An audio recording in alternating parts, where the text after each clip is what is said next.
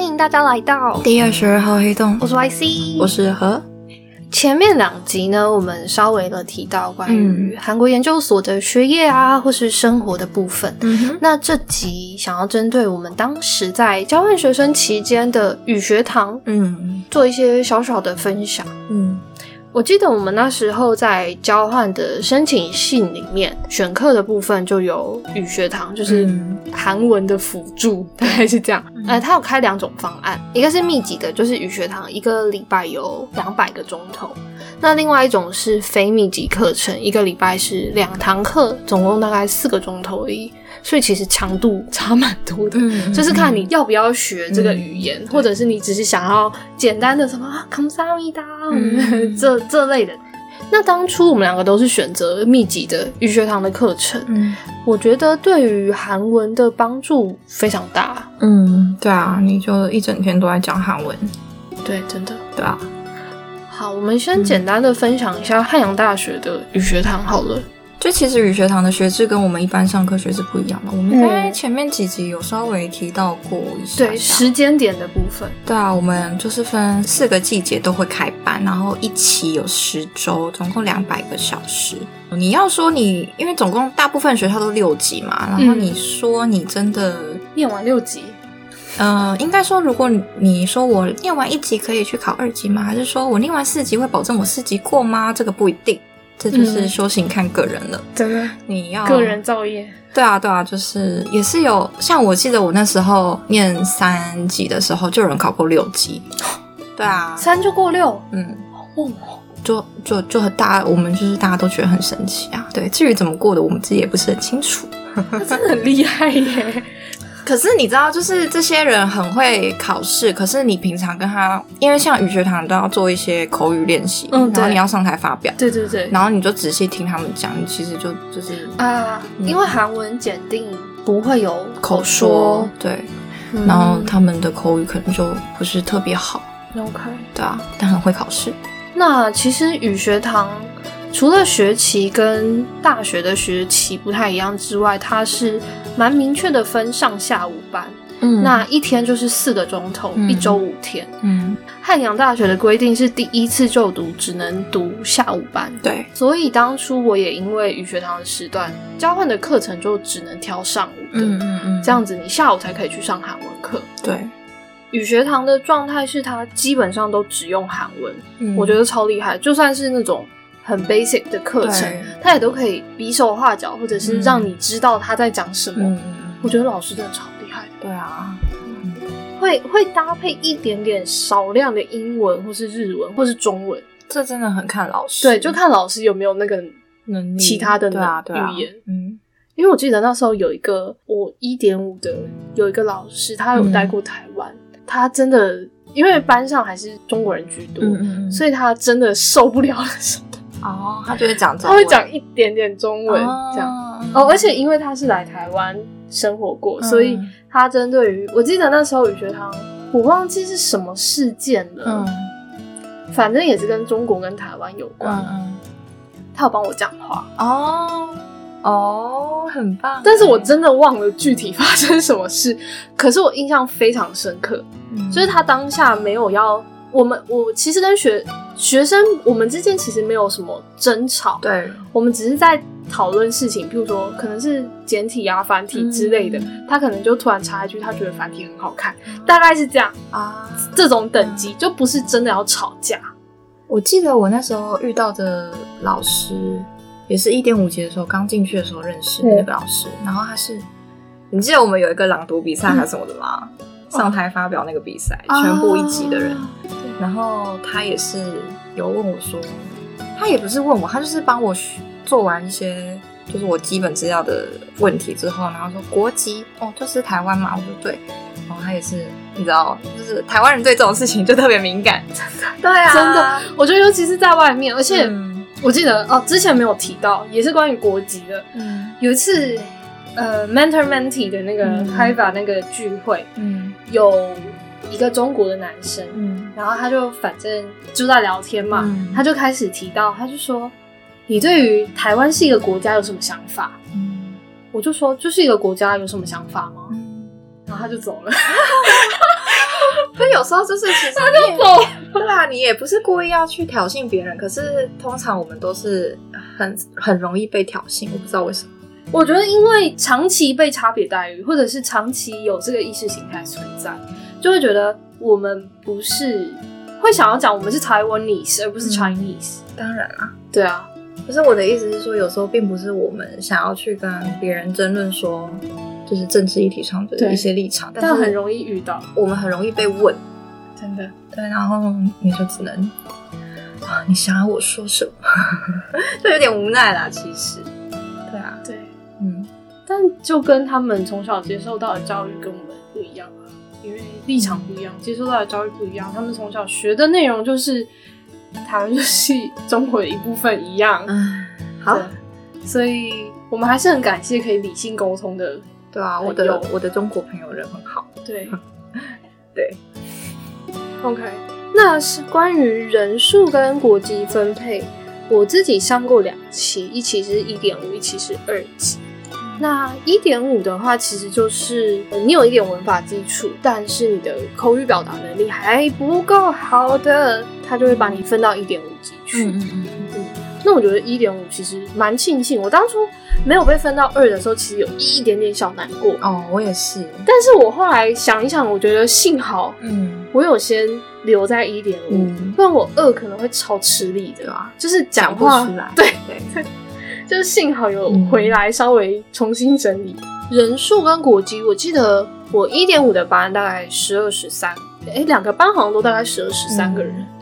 小班制了，对，嗯没有不会超过十五个人。嗯，那比例上，中国人大概就是一，半我的我的都超过哎、诶一半以上。对，一半以上，大概四分之三或三分之二。我是一点五的时候都会遇到比较多，可能波兰，然后哦阿拉伯，真的哦，对，然后日本嘛，在台湾，然后其他都是中国人，也大概是十来个吧，十几个这样子。就是其实相较于像念到越上面的级数，可能中国人的人数就可能就真的是一半以上，可能嗯，十三个人都是中国人，这种状况是有的。对啊，然后越下面的级数就比较容易遇到一些真的，其他国籍，对对对对对，我但我遇到的好像是日本人，嗯第二，多的就是日本，然后再来是日啊中国，再来是日本，嗯只有二级班有遇到一个法国姐姐，嗯，就这样，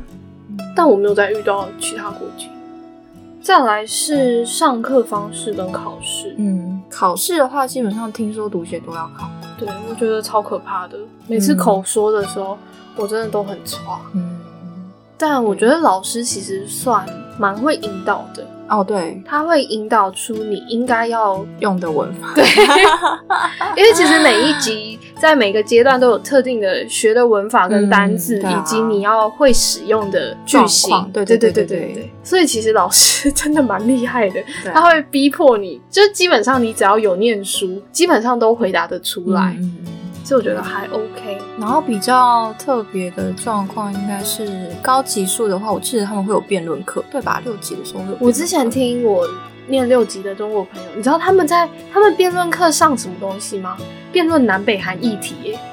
这么嗨，我想说。我想说，我用中文都不一定能够讲出来 了，你们还要用韩文，嗯就六级的程度真的已经是一个 what？嗯，就是他们呃已经到了，譬如说社会议题、对对新闻、对嗯政治、人权的这类比较严肃的嗯话题，议题，对啊，对啊。蛮可怕的。嗯，然后有的时候， 呃，可能我们不是要上十周嘛，然后可能你中间期中考过后，就是学校会，诶，应该说语学堂就会办一个小活动，例如说之前刚刚讲那个什么朗读比啊赛，嗯，然后不然就是什么好话剧表演，对，就是高级数会有什么话剧没表有演，到了，就是反正就是会有这些小的小的使用韩文的场合，然后会各个班级二比级赛。是演讲，二级是演讲嘛？一点五是朗读是吗？还是演讲？二是啊，二是二是 quiz，啊，对啊，就是二是啊 quiz。有点像玩嗯问答大会，综艺大热门之类的， 这有点像综艺节目的概抢答念。对啊，抢答哎、什么的。可是我我真的忘记到底是发生什么事。嗯，对啊， 那反正就三是三是什么？我不太记得了，它太久以前了啦。这真的，我们真的不是故意的，但是这真的很久以前的事情，所以我们真的也是会忘 记。对啊，对自己不是时光胶囊，但我们还是忘记了。 对啊，然后课外活动也是蛮多的， 哦对就是会出去玩。对，去泛舟、嗯，还有什么去爱宝乐园啊？啊，对对啊，对，我我有我有跟到爱宝乐园跟泛舟，嗯，还蛮有趣的。泛舟蛮好玩不过我觉得蛮不错的一点，是因为我们班上都有日本人，啊所以中国朋友不会都用中文讲话，就因为为要尊重嗯那个听不懂中文的人，嗯所以我们还是会用韩文居多，嗯嗯，但就很累。 讲到后来就是啊，忍不住用中文讲话。可是你不觉得就是外就是，例如说我们跟日本人讲话好了，我们跟日本人讲韩文，然后我们都会直接用我们彼此听得懂的韩文， 对， 然后可能在老师老师那边听起来就觉得你们两个在讲什么东 西，但我们两个都知道我们在讲什么。 没错，我觉对得啊这很厉害。对啊，学语言的过程中，这一点真的蛮有趣的。嗯不过我后来真的跟我比较好的也是日本人，我也是，就是后来一直到现在都还有联络的也是日本朋友。嗯然后因为我这一年的韩文退步了蛮多的嘛，嗯 然后我就会跟他聊天的时候就会还要查 翻译，就觉得很累，每一次的来回都觉得心一阵累，不行，我真的要好好练我的韩 文。那你觉得语学堂对于韩文的成长幅度，你觉得很大，非常大？尤其是口说，嗯对，真的。嗯，而且我觉得一点五的时候特别有感觉，对啊，而且哎就是我们刚去的时候什么话都不会讲，真的，就只听懂而已。就开始，而且我觉得最最最有成就感的是，你可以开始不用跟对方用比手画脚或是英文嗯沟，通的时候，那个成就感真的是爆发哎、嗯，我记得我那时候去交换最后的一周，嗯我不是去一个人去韩国南部玩、嗯嗯嗯，那一趟，我真的没有什么用到英文，就单这件事，我觉得非常开心。嗯嗯嗯，然后回来就开始退化。不使用就会退化，真的，语言真的就是每天接触，每天。那你会推荐到韩国念语学堂吗？如果他有这个想法，跟他有这个资源的环境的话，哦，对，因为语学堂其实蛮贵的，对啊，然后你住宿还要生住宿活生活，嗯其实开销也不小啦。如果你对，有这样子的，嗯，有这样子的能力，当然可以来。因为我觉得，而且我觉得书写也会进步爆多，因为都要写我们就是每天写作业都要写一篇文章啊对，每天哦，是每天。哎光二级二级就要每天要写一张 A 四大的，对啊超可怕！我真的每天，就跟以前念英文作文一 样哎、我想到累那时候有一次在讲食物，嗯作业是要写家乡的食谱，嗯，啊，炒菜炒菜的那一集，你要学一大堆炒菜相关的动词。对啊我现在都忘光了。但是那一集就要写食谱，对，超怎么饿的。你我吃不到，然后我还要用，我还要写一个韩文的食谱来，就是做我吃不到的这道菜，我觉得超难过。那时候写卤肉饭，我已经不记得我写什么我印象超深刻，因为我那一天真的很生 气，嗯，对啊，就是我好想吃卤肉饭哦。有学堂大概是这样子吧，嗯。应该没有什么特别要补充。真的是有有时间有金钱想要进修这个语言的话，嗯语学堂是一个非常不错的捷径，也不是捷径啊，你要花很多的力气。嗯，它是个不错的选择。但其实关于语学堂啊，或者是韩国坊间有蛮多给外国人的补习班，嗯嗯网络上应该有蛮多资料可以去比较的。嗯，那我们的分享大概到这边，先这样喽，拜。拜拜。